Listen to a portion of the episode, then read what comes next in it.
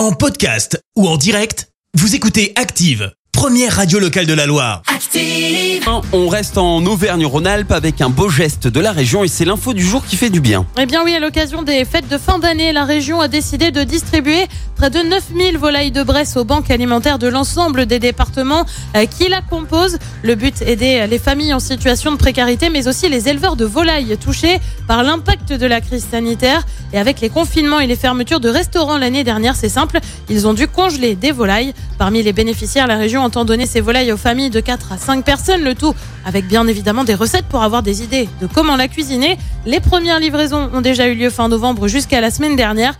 Les banques alimentaires de la région Auvergne-Rhône-Alpes recensent 50 000 bénéficiaires chaque semaine. Merci, vous avez écouté Active Radio, la première radio locale de la Loire. Active.